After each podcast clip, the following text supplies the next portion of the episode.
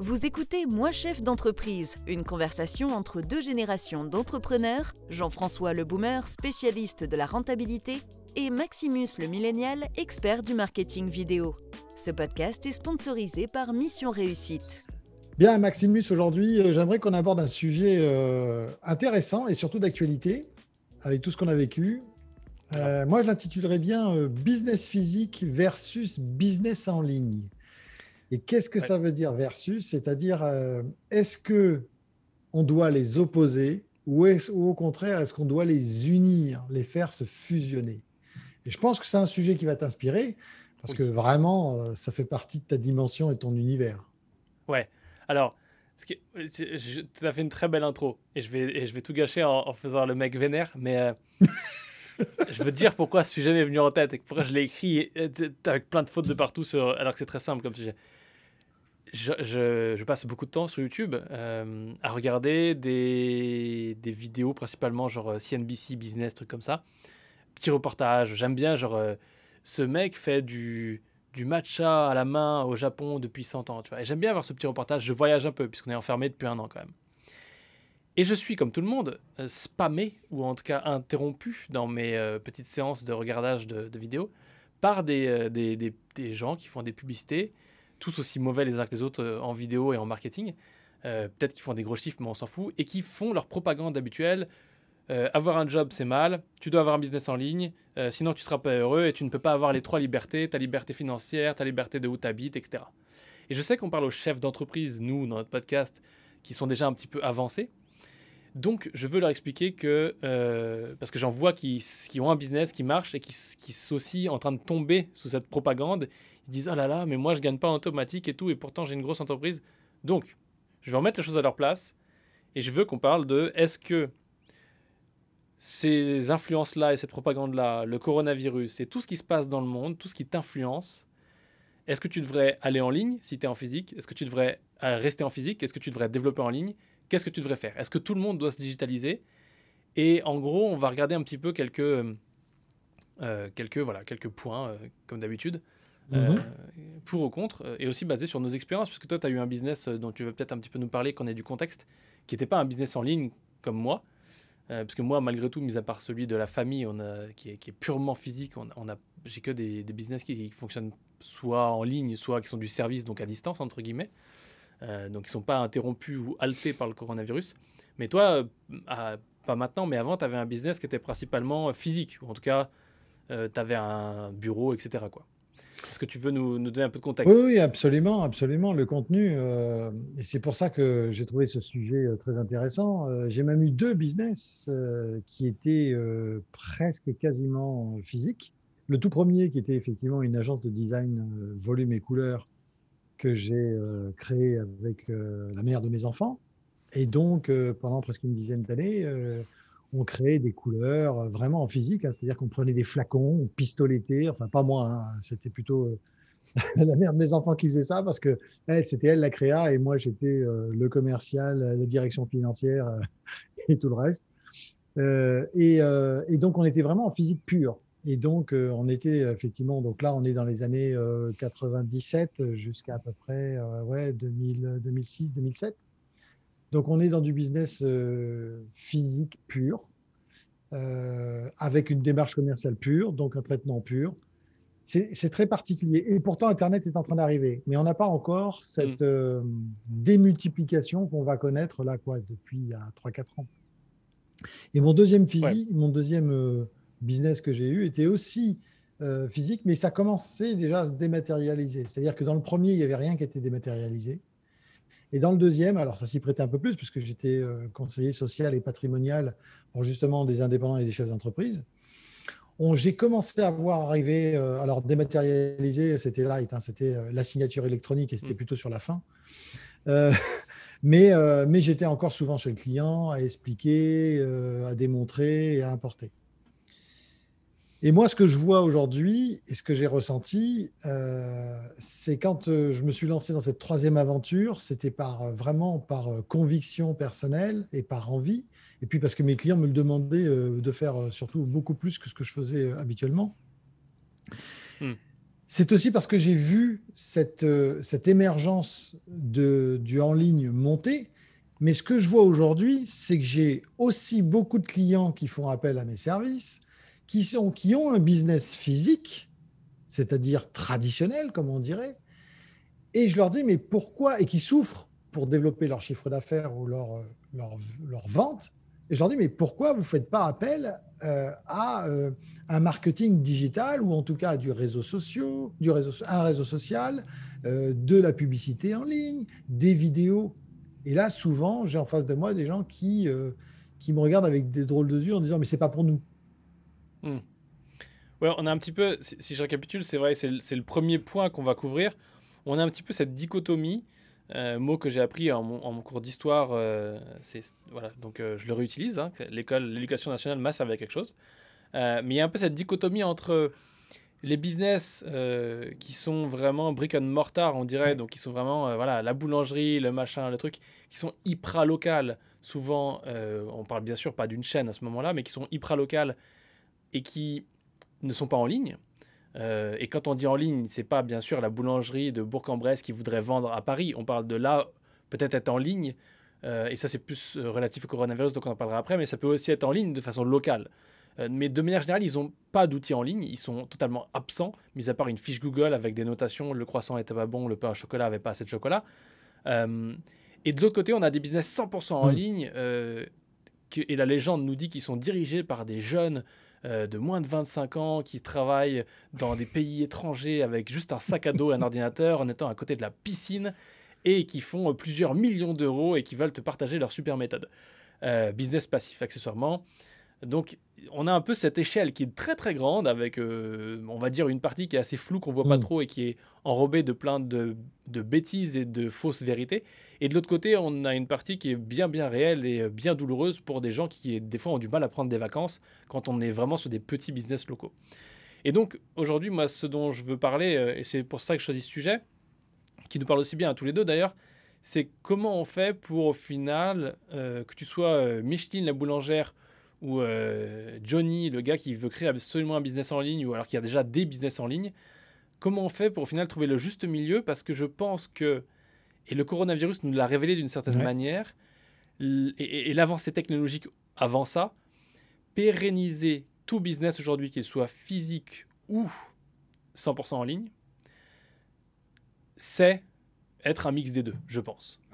Euh, il y a des bons exemples que je donnerai après, mais d'abord, je veux ta perspective là-dessus. Qu'est-ce que tu penses de cette assumption-là Je pense que c'est totalement indissociable. C'est même euh, évident. Et lorsque je rencontre les clients qui sont dans le dur, c'est-à-dire dans les business classiques, et que je leur dis qu'il faut passer en digital, la première des choses qu'ils me disent, non, mais c'est pas pour moi. Je dis, ah bon? Et je leur donne toujours cet exemple euh, que j'ai vu d'un fleuriste qui avait du mal à augmenter son chiffre d'affaires. Et donc, il a rencontré euh, mhm. un prestataire intelligent, donc euh, sûrement quelqu'un issu de Mission Réussite, et, et qui lui a dit, mais c'est très simple, on va faire, on va non pas aller vendre des fleurs à l'autre bout de la France, parce que ça coûterait trop cher en termes de transport, et encore, ça reste à prouver, mais peu importe. Mais on va faire autour de la zone de votre, de votre zone d'achalandise, c'est-à-dire votre mhm. quartier, votre département, peu importe et on va faire de la publicité pour la Saint-Valentin. Eh ben, croyez-le ou pas, mais le fleuriste, il a mhm. augmenté ses ventes de 187% par rapport à l'année d'avant, à la même période, sans utiliser les outils digitaux qui ont été mis en place. Alors, ce n'était pas très compliqué, les outils digitaux, mhm. mais il fallait avoir un bon prestataire. Par contre, c'était simplement faire une pub parfaitement ciblée, avec un beau message mhm. publicitaire, une belle petite vidéo très simple, très courte, et qui expliquait que toute personne qui venait, ceci, cela, allait pouvoir bénéficier d'ainsi, ainsi de suite. Et, d'ailleurs. ça, à chaque fois. Pardon Vas-y, vas-y. Je, voulais juste doubler, euh, retire ce que tu vas dire parce que c'est sûrement très intéressant. Mais je veux juste doubler ton exemple pour renfoncer un peu plus le clou. On reparle encore un peu de marketing, mais ça reste euh, une, réponse euh, à, notre, à notre prémisse du jour. Ben qui aide une cliente, encore Elisabeth, dont je parle souvent parce qu'on a beaucoup de hmm. data justement sur cet accompagnement qu'il a avec elle. Euh, ils postent des vidéos sur Facebook, ils font pas de publicité particulièrement, mais ils ont retravaillé son site, retravaillé le branding, euh, fait des vidéos, et ils ont fait tout un travail comme ça, global, pas uniquement vidéo et pas uniquement digitalisation. Euh, donc vraiment, mhm. les gens ils diraient je suis spécialiste de digitalisation, donc on va l'héberger là-dessous, mais c'est un travail plus complexe que juste faire un site internet. Euh, et il y a des gens qui ont découvert pendant le confinement qu'elle était toujours ouverte, ils sont venus grâce à ça. Il y a des gens qui ont découvert que son magasin existait alors qu'ils habitent à deux rues. Euh, donc c'est vraiment, mmh. euh, et, là on en parlera plus dans la partie où je vais parler du Covid, parce que c'est des exemples au final, bon c'est difficile de les séparer, mais c'est lié. c'est au final l'hyperlocalisation ou, ou, être, ou être en ligne, mais être en ligne de façon locale. mais si mmh. on se refocus sur ce que tu voulais dire, du coup, est-ce que tu veux continuer avec le point que, que tu allais faire? Oui, le, point, c'est de dire que euh, quand on a un business dit traditionnel, et encore, j'aime pas opposer business traditionnel à business digital parce que je me sens pas bien, parce que pour moi, il y a une fusion totale des deux. C'est-à-dire que même les business, euh, les business euh, dits digitaux, à un moment donné, ils ont besoin d'avoir du mortar. À l'époque de la bulle Internet, toi, tu étais encore peut-être très jeune, mais moi, j'ai connu où j'entendais les financiers disaient Oui, mais c'est l'opposé du click and mortar. Mais non, ça c'est une connerie monstrueuse. Je veux dire, pour faire des clics, on a besoin du mortar, ne serait-ce que déjà pour les centres serveurs qui hébergent nos données numériques qui ne cessent d'augmenter mondialement. Mais si par exemple on vend quelque chose, on a besoin d'entrepôt, on a besoin de ce genre de choses. Donc, moi, je n'oppose jamais les deux. Et au contraire, je, les, je dis au contraire qu'il faut les fusionner parce que euh, quand on a un business traditionnel, faire du digital, c'est un effet de levier monstrueux. Et donc, c'est un outil commercial. Et quand on est dans le digital, à un moment donné, on va devoir faire appel à des gens qui ont des business dits traditionnels. Euh, et c'est la parfaite transition. Alors, je cherche, oui, j'ai fait du téléphone pendant le podcast, parce que je cherche combien ça vaut, leur machin. C'est la parfaite transition pour parler de euh, mon exemple qui est lié à ça, donc qui est lié à cet aspect. Euh, la pérennité d'un business est un mix entre un business qui est en même temps digitalisé et un business qui est en même temps bah, traditionnel d'un côté, donc qui est en ligne et en physique en même temps on mhm. verra plus tard dans notre deuxième partie la combinaison et comment ça évolue avec le Covid et comment révèle, le Covid a révélé de nouvelles choses. Mais je veux juste prendre un exemple. Alors, il y a un exemple évident que tout le monde connaît et que moi j'ai à New York, euh, à trois rues de chez moi. C'est les Amazon Go. Euh, donc littéralement, euh, Amazon Go, c'est tu rentres, tu prends les produits que tu veux et tu checkes tout sur une app. Donc il y a juste une personne qui doit remplir le magasin, mais c'est un magasin physique qui vend des produits. donc ça, c'est un magasin brandé Amazon et tu c'est comme si tu achetais mais tu achètes voilà dans un magasin ta bouteille d'eau et tu j'ai jamais testé je ah testerai. Mais en tout cas c'est un magasin physique créé par Amazon qui est la personne enfin l'entreprise la plus riche du monde euh, et, qui, a tué des libraires. Et d'ailleurs si tu veux rire juste à côté de l'Empire State Building putain Empire State Building il y a un magasin de livres qui n'est d'autre qu'un magasin de livres euh, Amazon. Ce qui correspondrait à un Cultura en France parce que c'est pas que des livres. Ah. donc non seulement ils ont buté les libraires euh, les libraires, pardon. Libraires, ça, ça part en couille. Hein. Ils, ont, ils ont buté les libraires, mais maintenant ils créent des magasins. Donc c'est c'est vraiment un truc assez euh, absurde. Et je suis sûr, je ne vais pas le prédire, je ne vais pas m'engager là-dessus, mais je suis sûr que Netflix, euh, vu ce qui va se passer avec le Covid, a intérêt ou va récupérer ou ils vont trouver, ils vont bidouiller un truc pour trouver des cinémas. Maintenant, je veux juste qu'on renverse cette mayonnaise avant que je donne mmh. mon exemple, qui est l'exemple de William Sonoma qui va nous emmener après naturellement dans la, dans la, suite. Je vais juste donner un exemple qui est assez concret. C'est euh, l'inverse. Donc là, on a parlé d'Amazon, qui est un business en ligne, qui devient mhm. un business physique, entre guillemets. Parce qu'ils il recréent des magasins.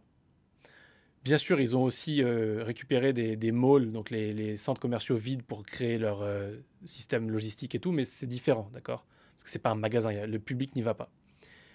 Maintenant, il y a un système inverse qui est en train de mourir et qui fait la gueule en ce moment, c'est ceux qui exploitent des cinémas. Parce que, qu'est-ce qu'il y a dans le paysage de la, du divertissement aujourd'hui?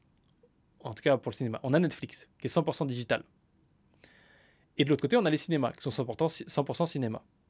Quand tu réfléchis, le travail du mmh. cinéma, c'est de diffuser, c'est être diffuseur, d'accord? C'est d'amener devant les yeux des gens et de faire payer pour qu'on voit le film. Mais au final, ils se sont un peu fait avoir parce que Netflix fait ça. Donc à l'époque, il y avait Blockbuster qui louait les, DVD, les cassettes et tout aux États-Unis, qui n'a pas voulu racheter Netflix ou être racheté par Netflix, je me rappelle plus de l'histoire. Et eux, ils sont morts. Netflix a pris la place. Donc en gros, ils ont tué la location de, films. Maintenant, ils vont tuer le cinéma. Pourquoi? Parce que les cinémas, plutôt que de râler et de dire on veut réouvrir, c'est pas juste, etc., et de faire les ouin-ouin, ils auraient dû se focus sur être sûr de pérenniser leur business model. Et leur business model, c'est pas de louer une salle de cinéma à des gens pour voir un film. Leur business model, c'est de permettre aux gens de voir le film. Et donc, si ils avaient vu l'exemple de Netflix qui a tué Blockbuster et qu'ils avaient dit oulala, là là, nous on est en danger parce qu'on n'est pas digitalisé, ils n'auraient pas créé des abonnements, des machins, des trucs comme ils font. Ils seraient pas focus sur ce qu'ils faisaient déjà. Ils seraient focus sur leur futur. Et leur futur, c'était de créer une plateforme. Résultat, ce qui s'est passé aux États-Unis, c'est un peu différent. Peut-être qu'en France, vous n'avez pas la, même chose, mais je parle de, euh, des, différents accords qui se font en ce moment, parce que comme les cinémas sont pas ouverts partout et que c'est compliqué, il y a des films, et donc c'est Warner Bros. qui diffuse tous ces films sur la plateforme HBO Max.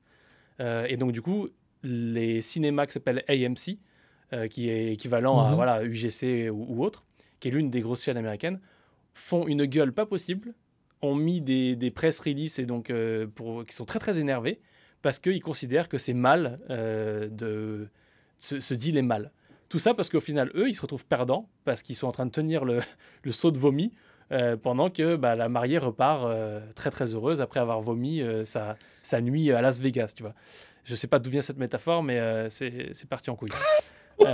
tout ça pour dire que. Un peu hardcore, mais. non, mais c'est un bon exemple. Après avoir parlé très longtemps, c'est un bon exemple de ne pas rester. Et, c'est vraiment, ça parle aux entrepreneurs que tu prennes en exemple, ne pas rester dans ce que tu sais faire. Hum parce que ton business va mourir, parce que c'est pas une question de est-ce que c'est pour toi, Internet, etc.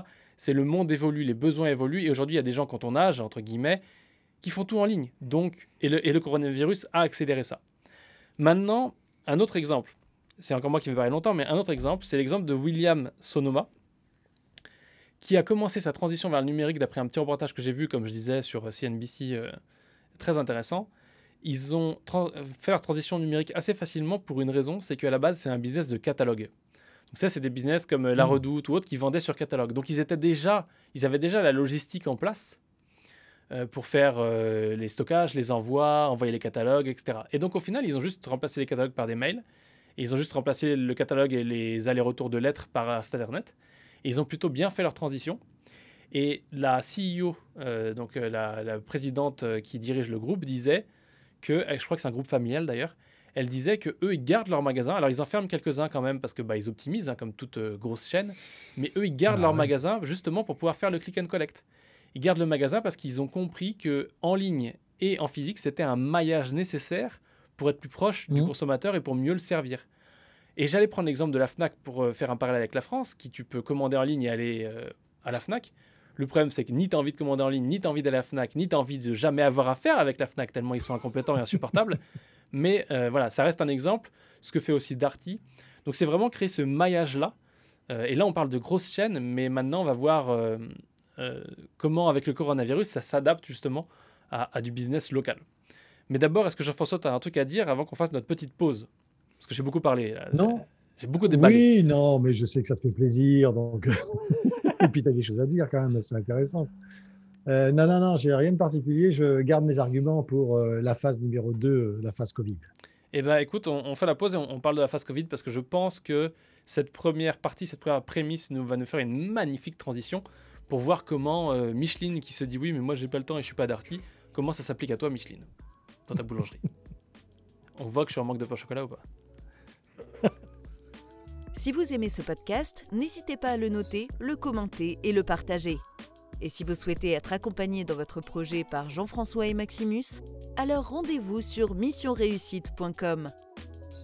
Bon alors Jean-François, je, réfléchissais à, ma métaphore sur la mariée parce que je me disais, mais d'où c'est venu, ça fait pas sens. En fait, c'est que comme je passe ma vie à parler anglais la plupart du temps, à écouter des trucs en anglais, comme je vis aux États-Unis, euh, j'ai des expressions qui me viennent en anglais et euh, j'hésite toujours à les sortir. Et cette expression que je cherchais, qui, m'a fait essayer de transformer ça en traduction euh, littérale, insupportable, c'est euh, en anglais on dit You are left holding the bag. C'est euh, un petit peu, je crois que je ne saurais pas exprimer d'où ça vient, mais t'imagines quand tu es en train de, braquer une banque et que tu te retrouves comme ça devant la police avec le truc, tu peux pas dire que tu n'es pas coupable. C'est un petit peu au final, tu, tu, te retrouves dans la, dans la merde pendant que les autres font leur truc. Et c'était ça que j'essayais de dire, et ça n'a pas marché. Mais euh, ça correspond quand même bien à ce que je voulais dire. Donc euh, maintenant, les gens peuvent faire le lien.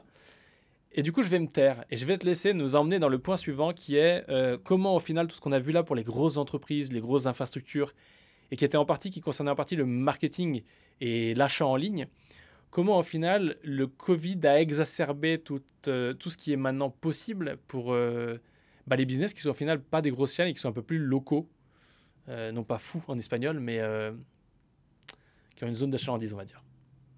Exactement. Moi, j'ai tendance à dire qu'à toute chose, malheur est bon. C'est-à-dire que l'arrivée du Covid et nos obligations de confinement et la, gifle économique que ça a infligé, ça a aussi amené aux gens à réfléchir différemment et à concevoir ou imaginer peut-être différemment la, manière dont ils allaient commencer à vendre euh, leurs produits, euh, leurs services à leurs clients.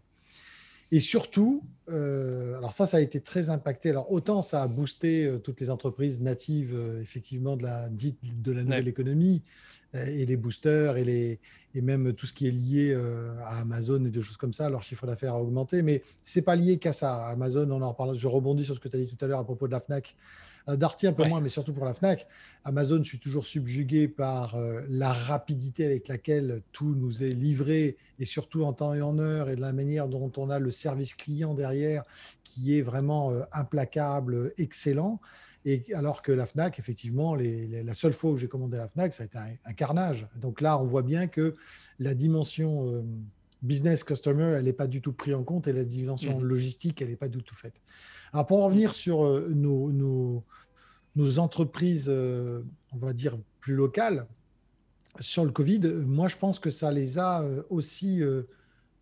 ça leur a tiré un petit peu une sonnette d'alarme en leur disant aussi qu'ils avaient des clients et que ces clients étaient aussi, dans le domaine de la proximité. Mmh C'est-à-dire que si je vends, je crois que c'est Christophe dont tu mmh m'avais parlé, qui avait fait quelque chose pour un maraîcher et qui avait euh, imaginé un petit peu faire euh, presque du, euh, du drive, c'est-à-dire les gens commandaient, ils venaient chercher, je crois que c'est ça. Enfin, tu vas nous en parler. Le, ouais, le, maraîcher faisait du, bah, faisait du drive au final, parce que tu commandais ton, ton panier, ton panier maraîcher. Et tu. Voilà, tes tomates, tes machins, tes trucs. Et derrière, bah, tu passais avec ta voiture à récupérer ton truc. Quoi. Donc c'était Covid compatible, entre guillemets. Et donc là où Christophe est intervenu, qui est un des, des gars que je forme dans, euh, dans Maximus University, euh, je forme les vidéastes et mhm. les, les, prestataires vidéo, euh, ce qu'il a fait, c'est qu'il leur a fait des photos de leurs produits, il leur a mis en place une petite plateforme click and collect pour qu'ils puissent avoir leur propre site, leur propre outil pour que les, les clients puissent commander et pas le faire au téléphone, etc. Donc en gros, tout le monde pouvait commander, etc. chez eux, payer en ligne et tout. Et donc il a mis en place, ou il les a aidés à mettre en place tout ça, il a participé à tout ça. ils en étaient visiblement satisfaits. Et surtout, maintenant, ils sont prêts pour n'importe quel confinement, pour n'importe quel truc. Ils donnent d'autres opportunités à leurs clients d'acheter et de venir chez eux. Et ça, c'est vraiment. Mhm. Et ça rejoint un peu ce que tu disais. Euh, je pense que euh, se digitaliser en étant local, c'est encore plus important que se digitaliser tout court pour vendre à l'international, enfin euh, national ou international, mhm. Parce que ça, tu joues sur un terrain que tu connais déjà, tu joues sur des bases que tu connais déjà, on optimise juste, et surtout on optimise ce dont on parlait dans les épisodes précédents, tes process et tes outils, et voire même on optimise ton offre. C'est-à-dire que euh, aujourd'hui, ton business, les gens devraient pouvoir faire appel à toi et ce que tu as à faire encore plus simplement que c'est déjà possible. Moi, je veux bien aller acheter dans un business local, mais la réalité, c'est qu'un business local, la plupart du temps, il complique les choses par rapport à ce que fait Amazon. Euh, parce hmm. qu'ils n'ont pas de site internet, parce que leur truc il n'est pas à jour, parce que tu peux pas commander, parce que leur checkout il est compliqué, parce que leur site c'est un template fait par un prestataire tout pourri et c'est insupportable à naviguer, euh, parce que voilà, c'est pas c'est pas fait ou c'est pas fait correctement. Et donc du coup, je pense que ce que je voulais dire derrière cette idée c'est vraiment au final optimiser encore plus, et, tu t'en parlais avec Amazon pour le service client, euh, et digitaliser ton, ton offre, mais surtout tes outils pour faciliter l'accès à ton business et à tes offres aux clients, enfin aux clients potentiels. Oui, tout à fait. C'est exactement ça. C'est vraiment leur facilité. En fait, ce qu'on est en train de vivre, c'est vraiment, euh, j'espère que ça, ça permet aux gens qui ont un business traditionnel de se rendre compte à quel point le service client est vraiment important. Et, c'est quelque chose, et là je vais revenir, je vais faire mon, mon, mon boomer. Euh, quand je faisais mes études euh, il y a très très longtemps, il y avait un, livre qui avait été écrit, je crois, par Ababou et Bloch, Philippe Bloch, je crois, qui est un chroniqueur sur BFM maintenant, et qui s'appelait Service compris. Et donc là, on est dans, en 89, Donc c'est autant dire l'année des dinosaures pour toi. et donc à cette époque-là, il, avait, en fait, il avait vécu aux États-Unis pendant quatre ans et il avait noté tous les, toute la dimension service client euh, qui est déjà propre aux États-Unis et aux pays anglo-saxons. Euh, et il avait ramené ce petit livre, et en, compilant ce livre, en fait, on s'apercevait qu'en France, mais on était à des années-lumière de la notion du service client. Et je m'aperçois encore aujourd'hui, en rencontrant des, chefs d'entreprise, que certes, ils ont compris que le client était important, mais ce n'est pas pour autant qu'ils facilitent pour le client la, la, la possibilité d'accéder à leur service, la possibilité de choisir, la possibilité Hmm. De, mais, même, mais même, ça va plus loin, mais même de l'acheter facilement. Ouais, ils veulent pas te le vendre, quoi. Bah, il y a des fois, c'est à se demander, quoi. Et en fait, euh, alors à part quelques, quelques irréductibles gaulois euh, qui, ont, qui devraient plus être des ermites que des, des, artisans, euh, que tu es obligé de relancer 25 fois pour avoir un délai de vie de livraison et même pour savoir si finalement ce que tu as commandé est réalisable. Et là, je suis en train de parler d'un exemple que je viens de vivre là, il, y a, il y a quelques temps. C'est pour ça que c'est vraiment chaud et que c'est encore profond en moi. Je me dis, mais comment c'est possible? On est en 2021, il y a eu le Covid, les types ont encore rien compris. Et en même temps, je me dis, c'est bien parce que ça nous laisse une marge de progression incroyable. Mmh. Par contre, ça va faire une sélection naturelle qui risque de piquer. Ouais, Non, mais c'est. Ouais, faut pas. Il y a beaucoup d'entreprises qui ferment pas à cause du Covid, qui ferment à cause d'une mauvaise gestion, je pense. Je vais, je vais me faire insulter, mais c'est vrai. Euh, T'as l'habitude. Ouais, c'est jamais de la controverse pour faire de la controverse. Hein, mais voilà, je pense que c'est effectivement. C'est jamais de la controverse argumentée, tu veux dire. Oui. Ouais. pour le, le, point, pour revenir sur les points positifs, je pense que c'est se digitaliser en local est une bonne chose parce que euh, je dirais, j'irais même plus loin, je dirais que pour une entreprise qui est de taille moyenne, ça sert à rien de vouloir euh, être national avant d'être bien local. Euh, Mais c'est clair. Et, donc, c'est vraiment une chose qu'on disait aussi avant.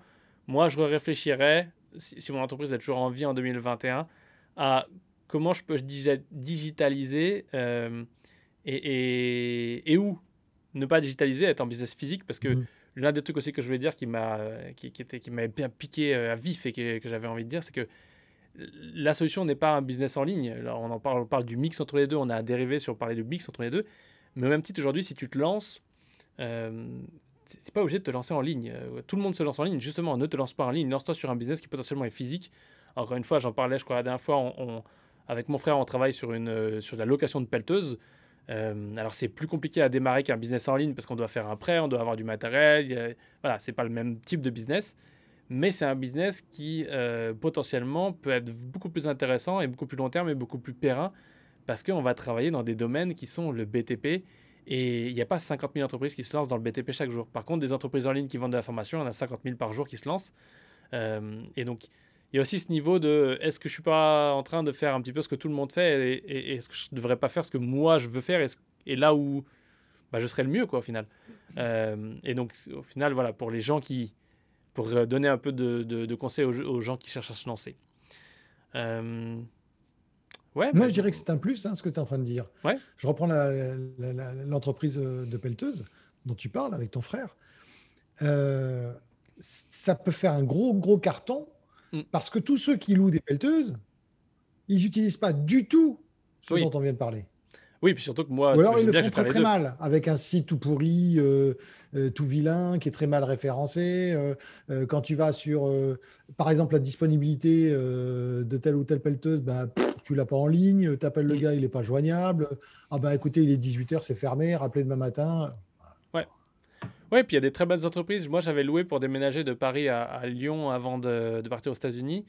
Rent and Drop s'appelle, je crois. C'est un petit, une petite caisse avec un parachute, leur logo des camions bleus. Mmh. Et euh, ils sont, euh, c'est, une start-up, je crois, donc c'est 90% digital. Euh, ils ont, ils ont même pas forcément, je crois, leur parc véhicule, parce que je sais que je connais quelqu'un qui travaille dans un garage Ford et eux, le garage Ford étant à côté d'une autoroute, ils sont, en gros, ils ont un, ils ont un petit parking dédié et ils ont un accord avec Rent and Drop. Mmh. Mais au final, c'est assez cool. Tu as une application, tu prends des photos de ton camion avant de partir, tu fais tout en digital. Euh, tu commandes en digital, t'as pas besoin, tu parles jamais à aucun employé, sauf s'il y a besoin. Tu, donc tu vas vers ton camion, tu le déverrouilles avec l'application X, Y, Z, d'une facilité d'une aisance. Ouais. C'était extraordinaire. Euh, Ouais. Et, et- et c'est vraiment. Et en plus, j'ai eu à faire appel. au- Enfin, j'ai eu à faire au SAV parce que je devais faire appel à eux. Questions-réponses rapides, faciles et tout. Et quand tu vas chez n'importe qui d'autre qui est un loueur traditionnel, euh, ils évoluent pas. Et, quand, et ce qui me choque le plus, c'est qu'ils ont l'argent pour évoluer. Ils ont déjà l'infrastructure, ils ont déjà la vélocité de- du business qu'ils ont lancé, ils ont déjà les collaborateurs, ils ont déjà tout. Euh, mais ils évoluent pas. Ils ont, c'est, des mammouths qui prennent beaucoup trop de temps à bouger et ils se font défoncer et, grignoter des petites euh, parts de marché par des startups qui sont lancées par des gamins de 20 ans, euh, dont, je fais partie, plus proche des 20 pour l'instant. Euh, mais voilà, c'est, assez dingue parce qu'au final, est-ce que les vieilles entreprises ne devraient pas engager des gars qui ont envie de lancer leur startup pour pouvoir redynamiser quoi? C'est un peu l'idée. Ça, faudra pas se euh, plaindre je suis entièrement d'accord. Non, mais, mais au contraire, je trouve que c'est une note d'espoir de dire aux, aux- aux gens qui ont un business traditionnel, euh, vous pouvez encore plus vous démarquer, vous pouvez encore plus euh, développer vos marges, votre chiffre d'affaires, votre rémunération, si vous comprenez qu'il faut aller vers le client, qu'il faut lui simplifier la vie, lui donner envie de commander les produits chez vous. Mhm. Et ça, il n'y a pas besoin de faire un truc national. On peut le faire sur une zone d'achalandise proche de soi, autour de 10 km autour de soi, et ça va le faire. Ouais. C'est pas un souci. Il faut juste être sensible à ça. Alors, c'est vrai que c'est peut-être un peu plus facile pour, euh, pour surtout toi qui est spécialisé dans le domaine. Pour moi qui gravite dans ce milieu-là, et peut-être un peu moins pour les gens qui sont très éloignés de euh, tout ce qui est euh, réseau social, publicité en ligne, chaîne YouTube. Alors, ça commence à se démocratiser, mais n'oublions pas aussi qu'on le voit toujours de notre côté, où on est parmi les 3-4% de personnes qui ont, qui ont connaissance de cela, et que la grande majorité, quand on débarque en disant, bah, enfin, attendez, c'est évident, euh, ben non, en Mhm. fait, ils nous regardent comme une poule devant un peigne, quoi, en nous disant, mais qui c'est ce gars-là et pourquoi? Ouais, et en même temps, tu vois, euh, je donne un exemple simple parce qu'on va arriver au bout de notre, euh, de notre temps aujourd'hui. Un exemple Mhm. très simple, très très simple, hyper simplissime. Deux exemples même. Le premier, c'est celui de mon chiropracteur à Paris. Euh, je cherchais un chiropracteur. J'avais personne dans mon réseau capable de me recommander un chiropracteur. Donc, j'ai cherché sur Google. J'ai pris celui qui avait les meilleures notes. J'ai été, il m'a chiropracté. Et c'était très bien. Et maintenant, c'est mon chiropracteur. Et c'est- devenu celui de ma femme, ma belle-mère et mon beau-père. Et voilà. Le mec a juste fait une chose. Ouais, il s'est fait un référencement Google. Être un... Non, non, même pas, même pas. C'est être un bon Même pas. Créer sa fiche Google qui est gratuite et, et faire en sorte que les gens lui laissent des avis. Il a demandé des avis. Du coup, il est le meilleur. Ah ouais. il a des avis concrets, humains, etc. Le mec pourrait aller encore plus loin. Il pourrait avoir un petit site avec des avis vidéo de ses clients. Et ça, ça convaincrait, ça pourrait permettre de convaincre encore ceux qui ne sont pas convaincus. Une petite vi- vidéo présentation de lui et de pourquoi il, fait, il est chiropracteur. Parce que Exact. absolument tous les chiropracteurs ou beaucoup de médecins qui sont pas le médecin généraliste t'expliquent leur méthode de travail, pourquoi ils travaillent comme ça, etc. Et donc le premier rendez-vous avec lui, ça dure une heure et demie au lieu d'une heure. Et il passe une demi-heure à t'expliquer à une vitesse et il parle plus vite que moi quand il t'explique ça. Pourquoi il est chiropracteur, quelle est sa méthodologie, comment il voit les choses, etc. etc. D'accord? Sont un peu son disclaimer, mais aussi son euh, voilà comment on va travailler ensemble, monsieur le client. Euh, ce rendez-vous coûte aussi un peu plus cher parce que ça prend plus de temps. Ça, il pourrait le faire en ligne. Mm. Et au contraire, il pourrait utiliser ça pour convaincre les gens de venir plutôt que de les convaincre de rester ou de leur expliquer pourquoi ils sont là. C'est Ouais. Fucking de la magie et ça lui coûte rien. C'est pas, il a pas besoin d'apprendre, il a pas besoin de remettre en question. Il est un peu, il est un peu, il est jeune, il doit avoir 40, enfin ouais, 35, etc. Donc euh, il est pas, euh, c'est pas, c'est pas Micheline la boulangère. Mais faire ça déjà, avoir une fiche Google, Micheline qui nous écoute, elle va te tuer. mais, mais non, mais ça arrive. Avoir une fiche Google avec des avis clients, répondre aux avis clients et mettre des photos correctes du truc et link et lier un site internet, enfin tenir ça à jour. Déjà ça, je c'est gratuit, gratuit. Ça c'est la première étape. La deuxième étape, c'est mon, avocat fiscaliste aux États-Unis euh, que j'ai trouvé en tapant avocat fiscaliste New York. Donc ça c'est du référencement. Mais il a un site qui est simplissime. Euh, mais alors simplissime. Et au début, je me suis dit, non, c'est pas possible. C'est une blague, c'est un, un fake. Et puis, un peu marketing, tu vois, c'est un peu écrit marketing, ces trucs, genre, ouais, je gagne toutes mes cases, machin et tout. Je me suis dit, c'est bizarre. Donc, un peu fou que je suis, je suis allé regarder ses numéros de, où il dit j'ai gagné ça. Et lui, ce qu'il fait, c'est qu'il met le témoignage client et il met le numéro de case au tribunal. Donc, tu peux Ah. aller sur les trucs du tribunal dans la database et regarder. et regarder le transcript du, du, de, oui. du procès. Alors, ça, c'est spécifique aux États-unis, hein, puisque. non, mais c'est pas, pas ça que avec, je veux dire. C'est que du coup, j'ai utilisé ça pour vérifier. Oui, j'ai bien Euh, compris. Mais donc, si c'est, bien sûr, tu vas pas faire ça si c'est illégal, c'était en France. Mais ce que je veux dire, c'est que son site, il était humain. Euh, Mhm. Et je le mettrai en, en description, le monteur me le rappellera. On le mettra en, en description. Euh, son site, c'est. je sais plus comment il s'appelle, mais son site, il est humain, il est simplissime. C'est pas un site template comme on voit beaucoup fait par un- un mec qui vend des sites internet et qui a réussi à te convaincre au bout de 15 appels et 12 mails. C'est un site simplissime. Il y a une photo de lui, il y a une petite histoire, euh, il y a des témoignages clients et je crois qu'il explique sa méthode. Mais c'est simplissime, tu le contactes et voilà. C'est humain et simple et ça a fait encore une fois appel au levier marketing et je l'ai trouvé, je l'ai peut-être aussi trouvé par Google, cela dit.